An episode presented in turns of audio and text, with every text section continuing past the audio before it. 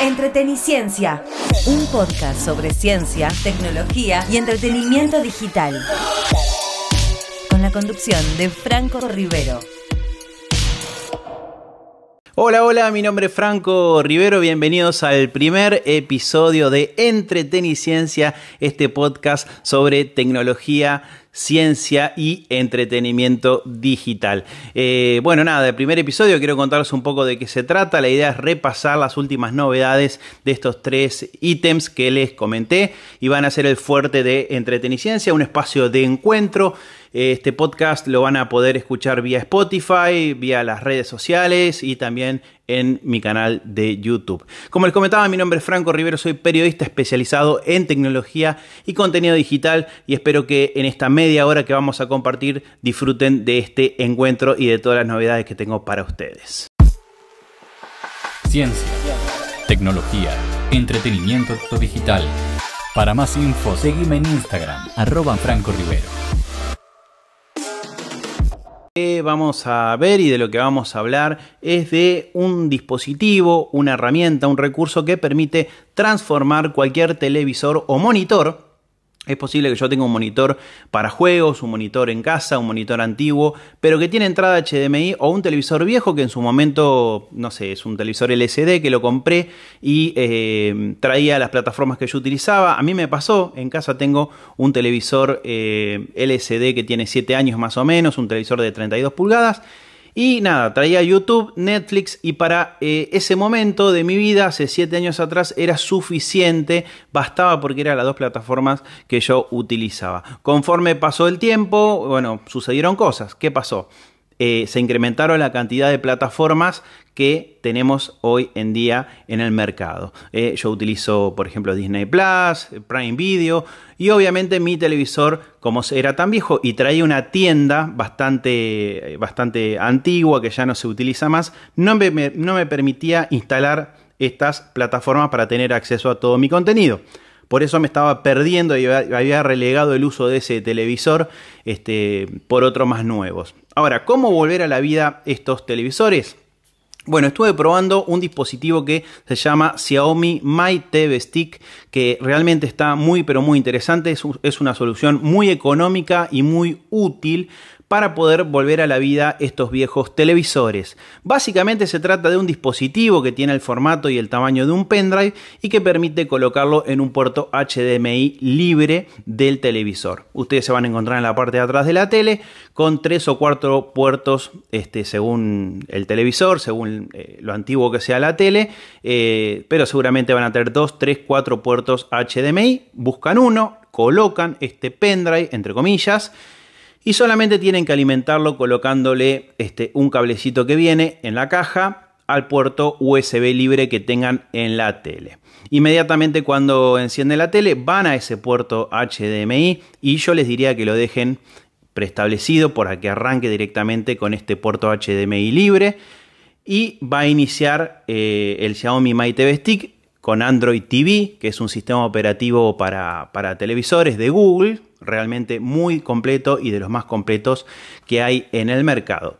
Después de crearme una cuenta o acceder con mi cuenta de Gmail o mi cuenta de Google, se va a abrir el entorno gráfico en donde yo voy a poder instalar desde el Play Store, como si se tratase desde un, de un, de un como se llama, de un smartphone eh, con Android. Voy a poder instalar sin ningún tipo de inconveniente todas las plataformas y además juegos, juegos, programas, eh, no sé, un montón de, aplicaciones que tengo también en Android TV en el Play Store. Viene con un control remoto que tiene este, algunas eh, cosas interesantes, como por ejemplo tiene la posibilidad de disparar de manera automática, de acceder de forma automática con solo presionar el botón de acceso directo a Netflix y a Prime Video una crítica, yo le agregaría dos botoncitos más, cuatro en total para entrar a Disney Plus y HBO, este, o si no, también a YouTube y Disney Plus o viceversa. Eh, cualquiera de estas tres plataformas que son las más conocidas, alguna de esas dos hubiese estado bueno que estén también como accesos directos. Pero no hay problema porque puedo entrar desde la interfaz gráfica en dos minutos. Eh, la última frutillita del postre que tengo es la posibilidad de utilizar, viene con un botón dedicado, físico, para ingresar a Google Assistant y de esa manera desde el control remoto que tiene un micrófono poder controlar todas las funciones de mi hogar inteligente. En mi caso tengo eh, enchufes Wi-Fi, tengo luces inteligentes y a veces cuando estoy sentado en la tele solo presiono ese botoncito y por ejemplo puedo apagar las luces de la casa, encenderlas y más. También cambiar de canal, si es que estoy viendo, este, por ejemplo, una serie, cambiar de película, de serie, de plataforma, todo eso y mucho más puedo hacer con este Xiaomi My Stick que ya está disponible en el mercado argentino y que cuesta un poquito más de 8 mil pesos. Nada, pero nada caro. Em, para terminar con este apartado, este dispositivo em, permite ejecutar contenido, ver contenido en Full HD en Full HD. ¿sí? Si yo tengo un televisor que soporta HD o Full HD, no voy a tener ningún problema. Y si quiero algo más, si quiero algo más, porque mi televisor, por ejemplo, eh, acepta resoluciones 4K y tengo una conexión a internet que me permite ver y observar contenido en 4K, puedo comprarme la solución My TV Box de Xiaomi, también que es como una cajita un poquito más grande, ya no la voy a poder conectar a un puerto HDMI y dejarlo colgando en la parte trasera, sino que viene con un cablecito y queda apoyado en el escritorio. Es una solución un poquito más eh, voluminosa, por decirlo de alguna manera. El control remoto es el mismo, pero tiene la posibilidad de este, ver contenido en 4K aprovechando las características de este televisor de nueva generación. Para más info sobre ciencia y tecnología, seguime en Instagram. Me encontrás como Franco Rivero. Una de las preguntas más habituales que me hacen en mi red social Instagram, me van a encontrar como Franco Rivero, en donde además subo contenidos toda la semana, es cómo ampliar la red Wi-Fi en casa. Sí, eh, es verdad, cuando yo compro un router o me instalan la conexión Wi-Fi, normalmente me dejan un router normalmente mal ubicado porque queda en un rincón de la casa y en realidad como tiene antenas omnidireccionales que generan este, señal para, para todos lados en 360 grados, si lo dispongo en un rincón del hogar o en una contra una pared, estoy irradiando de señal para fuera de mi casa y estoy desperdiciando señal que podría potencialmente abarcar habitaciones, segundo piso, primer piso, depende de las características que tenga mi casa.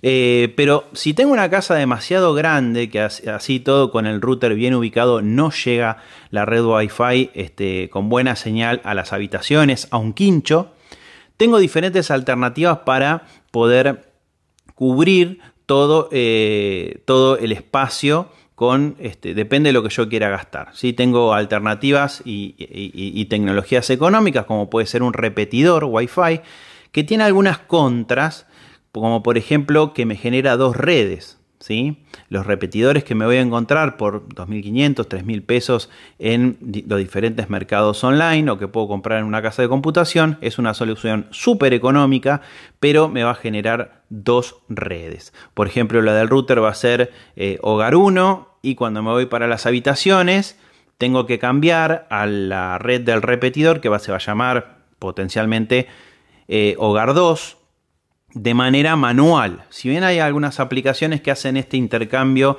de manera automática, consumen bastante recursos y no lo hacen de forma nativa de los repetidores, lo cual es una, verdadera pena. Pero de hace un par de años tengo a disposición lo que se conoce, no hace mucho, eh, estoy hablando hace un año y medio, dos años se empezaron a popularizar, tengo a disposición lo que se conocen como redes mesh. Las redes mesh eh, son una solución mucho más simple y cómoda para expandir y extender la red Wi-Fi en el hogar. ¿De qué se trata? Bueno, tengo diferentes marcas, tengo TP-Link, Vector, bueno, Next, eh, Devolo, hay diferentes dispositivos. Ya después vamos a hablar puntualmente de alguno como proyecto de instalación, pero a grandes rasgos le puedo comentar que se trata de una caja que viene con diferentes satélites, ¿sí? Que tienen que ser conectados en diferentes lugares del hogar, en donde yo veo que la red Wi-Fi, la señal comienza a caer, ¿sí? donde empieza a caer un poquito la red Wi-Fi, la señal Wi-Fi, ahí iría un satélite. La mayoría de estos vienen con este, un enchufe, de manera que yo lo puedo conectar, obviamente tiene que ser conectado a la corriente y una lucecita testigo que me va a indicar que ese satélite está funcionando. Una vez que yo haga la distribución de dos o tres satélites, depende el kit que yo compre por toda la casa, lo que tengo que hacer es comunicar estos satélites a mi router. ¿sí? Normalmente se hace desde una aplicación que se instala en el teléfono celular y es bastante sencillo de hacer porque hay como un asistente paso a paso que me va guiando es bastante raro que falle, eh, por decirlo de alguna manera. Una vez que yo haya configurado estos satélites a mi router y esté todo configurado a la red eh, Wi-Fi, lo que tengo que hacer es este, probarlo. ¿Cómo lo pruebo? Bueno, una vez que está eh, todo instalado, yo con solamente caminar por la casa me va a conectar mi teléfono, mi notebook o los televisores al satélite más cercano sin necesidad de hacerlo de manera manual y sin necesidad de generar muchas redes Wi-Fi. ¿sí? Eh, por ejemplo, voy caminando y siempre la red se llama hogar. Me voy de acá, de, la entrada de la casa a la habitación y bueno, se va a conectar al satélite más cercano que tenga de manera inteligente. Por eso que se llama se dice que es una red inteligente porque hace esta conexión de manera automática sin necesidad de hacerlo de manera manual. Eh, realmente una ventaja y un beneficio muy grande y la velocidad de transferencia de datos es mucho más rápida que un simple repetidor. Otra de las cosas que me permite generar la mayoría, no todos, la mayoría de estos kits de redes mesh, que yo se los súper recomiendo, eh, incluso para reemplazar un viejo repetidor para armar algo un poco más eh, profesional y algo más inteligente en la casa.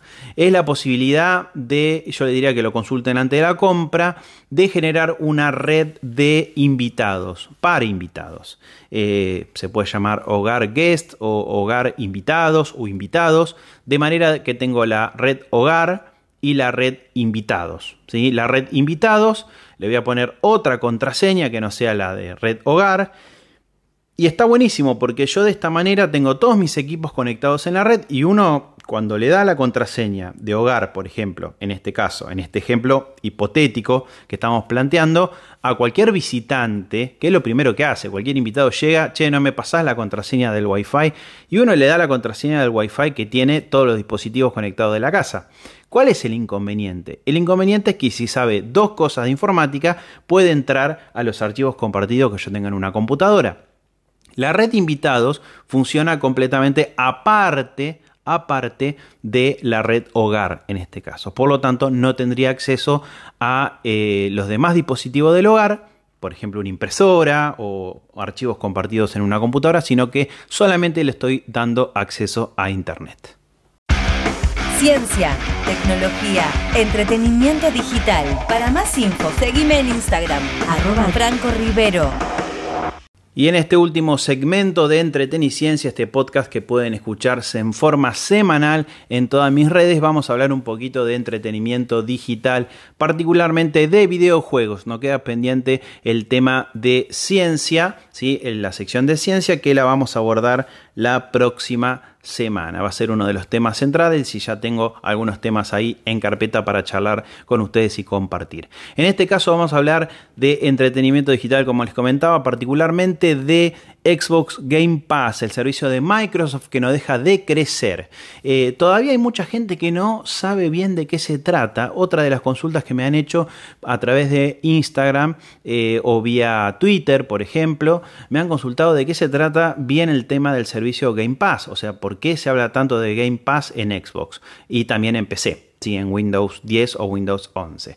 Bueno, básicamente se trata de un sistema de suscripción eh, en donde yo obtengo una cartilla de videojuegos totalmente eh, gratis, entre comillas, porque lo que estoy pagando es una suscripción. Yo lo, comparo mucho con lo que está sucediendo con el tema de las plataformas, ¿no es cierto? Es contenido a demanda. Yo cuando pago Netflix, por ejemplo, por poner el ejemplo más común de acceso a una plataforma por suscripción, no estoy pagando por película ni por la cantidad de tiempo que voy a ver, eh, voy a tardar en ver una serie, sino que estoy pagando por una cartilla de series y, y contenido a demanda, películas, documentales, lo que sea, un monto fijo por mes.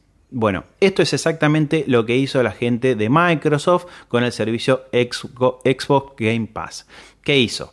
Agarró una cartilla de, juegos que son hoy alrededor de 200 juegos, y, en donde tengo todos los juegos exclusivos del estudio Xbox eh, y lo metió adentro de este servicio. Yo pago X cantidad de plata por mes, creo que el servicio básico está a 800 pesos por mes en Argentina.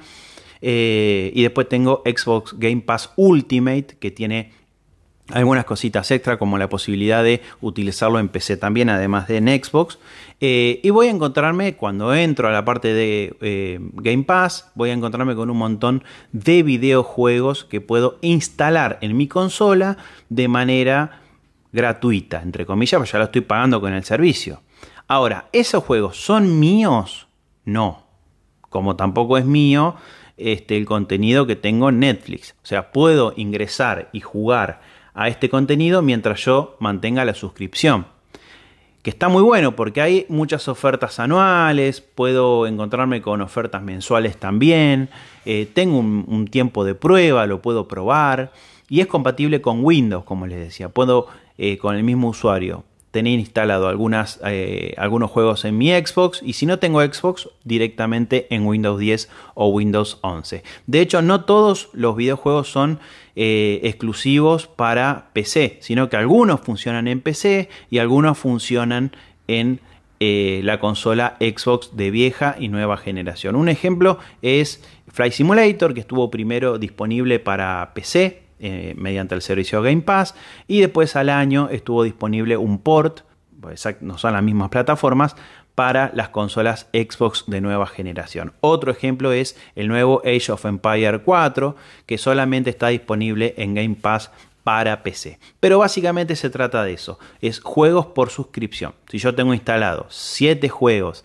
en mi consola o 6 juegos en mi PC eh, y doy de baja mi suscripción o la dejo de pagar, obviamente no voy a tener más acceso a esos contenidos y voy a tener que buscar otra alternativa. Otra de las cosas que tiene es que siempre mantienen una cartilla más o menos de 200 juegos, pero para que esto pase, cuando se renuevan juegos, entran más o menos 3 o 4 juegos nuevos por mes para que uno no se canse de jugar siempre lo mismo, eh, se dan de baja algunos juegos. Lo mismo que pasa con Netflix. A veces yo estoy mirando una serie y Netflix eh, se le cayó, se le venció el contrato, no lo renueva o la productora no quiere renovarle el contrato eh, para licenciarle este, la, serie y la dan de baja. O sea, hay contenido que va desapareciendo y contenido nuevo que se va subiendo. Lo mismo pasa con el tema de los juegos en Game Pass. Eh, y otra cosa interesante que, que, está muy bueno es que si lo quiero comprar para tenerlo de manera definitiva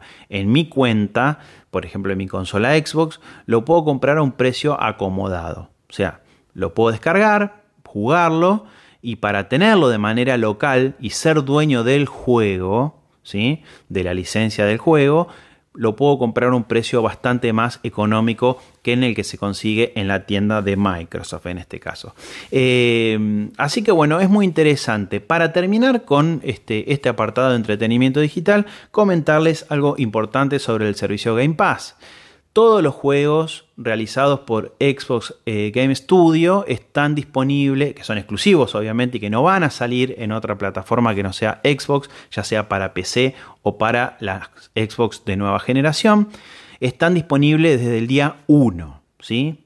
Eh, si yo pago los 800 pesos de suscripción lo voy a tener desde el día 1, desde el día de lanzamiento, no lo tengo que comprar. Esto sucede con Forza Horizon 5, con Gears War, eh, son juegos más populares, Fly Simulator, bueno, todos los juegos que toda la cartilla de juegos exclusivos que solamente me voy a encontrar en las plataformas de Microsoft. Eh, y atención con un detalle que les voy a dejar para el que no estaba enterado acaba de comprar Bethesda Studios, que es uno de, los estudios de producción de juegos y desarrolladores más importantes del mundo. Y dentro de poquito voy a empezar a ver novedades por fuera de las franquicias que ya tenía Xbox. Eh, Doom, Fallout, ¿sí? todos juegos muy reconocidos y que seguramente los nuevos juegos van a salir en exclusiva en esta plataforma.